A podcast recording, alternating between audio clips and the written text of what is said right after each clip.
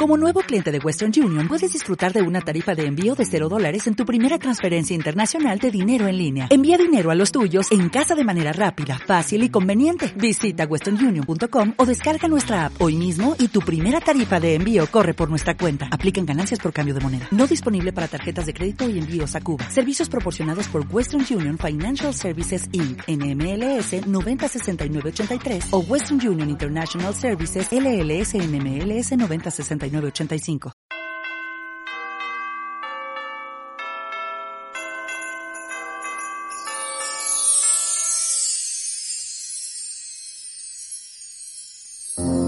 Este es el testimonio de Juan, cuando los judíos enviaron desde Jerusalén sacerdotes y levitas a que le preguntaran, ¿tú quién eres?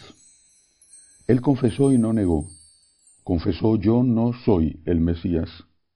Le preguntaron entonces, ¿qué? ¿Eres tú Elías? Él dijo, no lo soy. ¿Eres tú el profeta? Respondió, no. Y le dijeron, ¿quién eres? Para que podamos dar una respuesta a los que nos han enviado. ¿Qué dices de ti mismo? Él contestó, yo soy la voz que grita en el desierto. Allanad el camino del Señor, como dijo el profeta Isaías. Entre los enviados había fariseos y le preguntaron entonces, ¿por qué bautizas si tú no eres el Mesías, ni Elías, ni el profeta? Juan les respondió, Yo bautizo con agua. En medio de vosotros hay uno que no conocéis, el que viene detrás de mí y al que no soy digno de desatar la correa de la sandalia. Esto pasaba en Betania, en la otra orilla del Jordán, donde Juan estaba bautizando. Palabra del Señor. Gloria a ti, Señor Jesús. Hace ya muchos años a un amigo mío le nombraron obispo.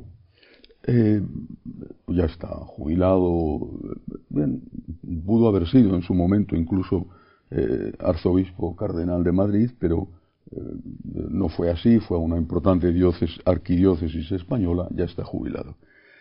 Pero recuerdo una conversación que tuvimos poco después de, ser nombrado obispo en ambiente de confianza y me decía, al, recibir el episcopado, he asumido que me han expropiado, cosa que él había aceptado y había aceptado por amor al Señor.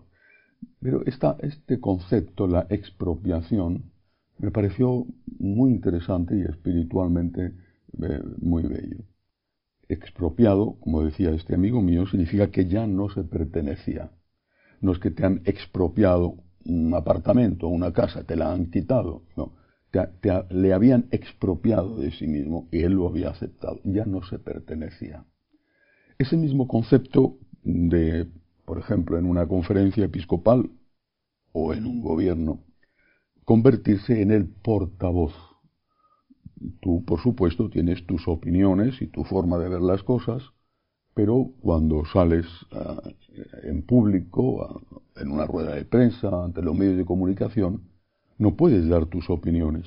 Eres portavoz, el que lleva la voz de los obispos, el que lleva la voz del gobierno, eres un portavoz. Esto somos los sacerdotes. Por desgracia, muchos sacerdotes, esto quizá porque nunca se lo han enseñado, esto muchos sacerdotes o no lo saben o nunca lo supieron o no lo practican. Pero estos somos los sacerdotes. Cuando hemos asumido el sacerdocio, hemos asumido que somos expropiados lo hacemos gustosos y si no, no deberíamos hacerlo, porque a la fuerza ni nadie se debe casar ni nadie debe ser cura. Nos hemos convertido en portavoces, en alguien que puede tener sus opiniones, por supuesto, pero que delante del pueblo de Dios solo puede tener una voz, la voz de Cristo. Justamente esto es lo que dice San Juan Bautista de sí mismo cuando le preguntan. Soy la voz de aquel que viene detrás de mí, que es más grande que yo, al que no merezco desatarle la correa de la sandalia. Soy la voz. Y no es mi voz la que el pueblo quiere escuchar, sino su voz. Y yo soy el que lleva su voz. Es, un concepto interesante, de verdad, que todo sacerdote tendría que meditar continuamente. Recuerdo también eh, en otra ocasión, ya mucho más adelante que la anécdota que he contado antes, un artículo que escribió mi maestro eh, José Luis Martín Descalzo, en el cual él reflexionaba sobre su propio sacerdocio. Y decía, los sacerdotes somos como las señales indicativas en las carreteras.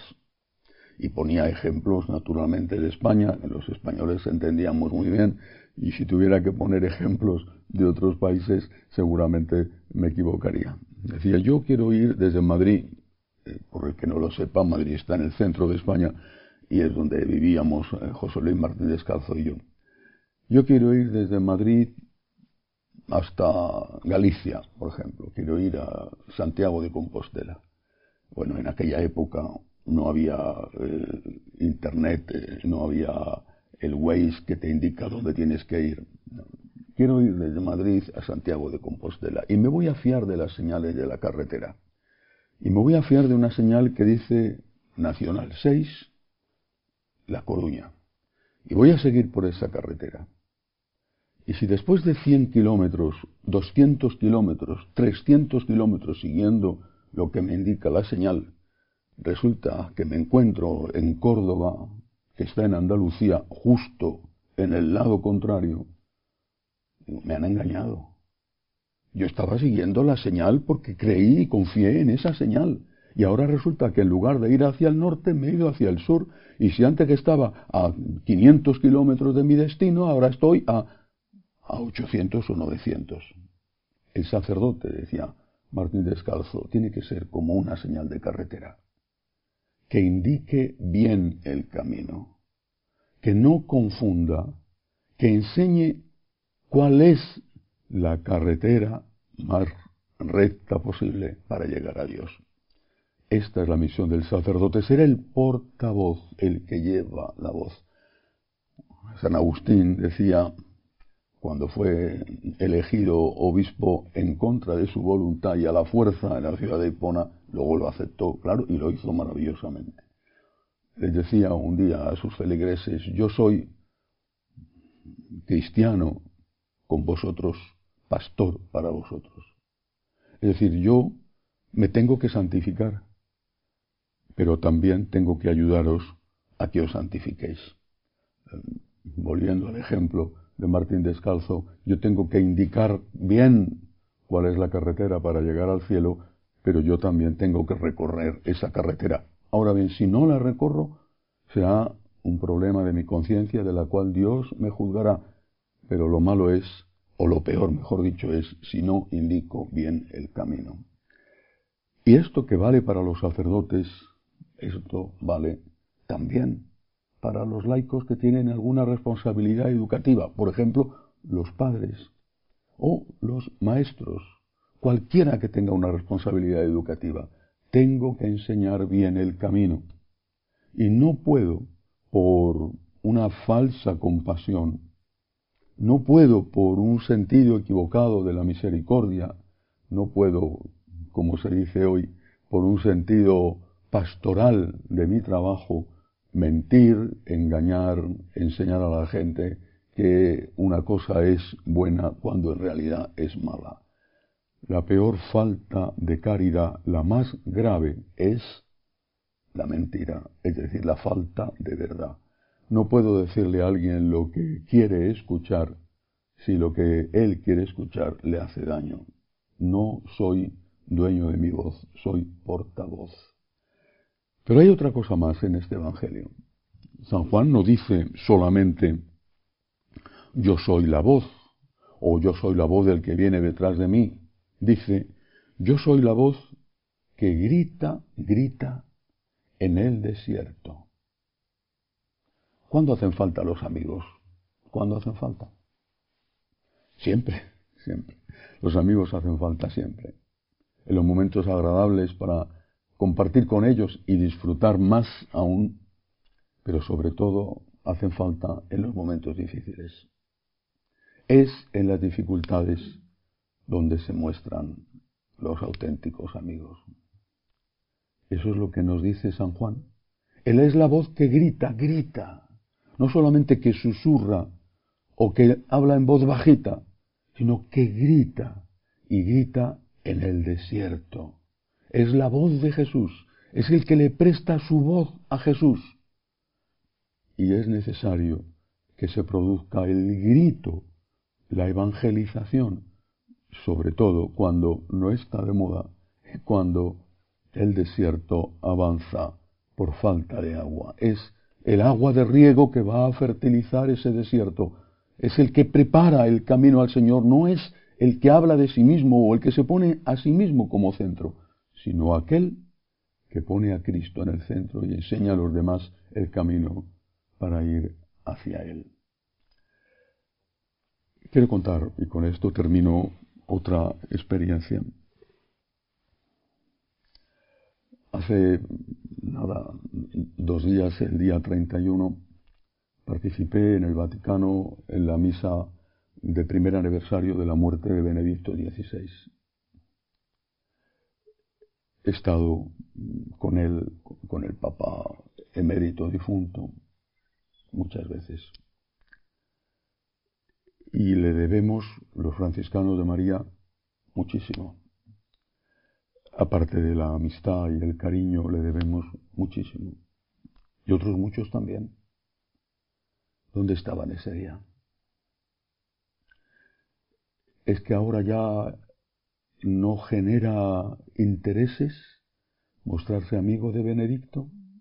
Es que ahora ya genera miedo, riesgo de persecución. ¿Dónde estaban ese día los que le han aplaudido? ¿Dónde estaban? Si hubiera habido otro papa, un Benedicto XVII, Seguramente ese aniversario, primer aniversario de su muerte, habría sido multitudinario, pero era la hora de demostrar dónde están los amigos. Hagamos esto con Jesús. En esta hora es donde debemos demostrar nuestro amor. En esta hora, al pie de la cruz, es donde debemos estar aquellos como María o como San Juan, que querían de verdad al Maestro. O como la Magdalena, que había sido una gran pecadora, pero se había sentido amada y perdonada por Cristo, no porque le dijera sigue pecando, sino porque le dijo conviértete, pero se lo dijo con amor. Somos portavoces de Cristo todos, los sacerdotes, también los laicos, portavoces de Cristo para enseñar el camino de Cristo y somos amigos de Jesús, que tenemos que estar a su lado en los momentos difíciles. Que así sea.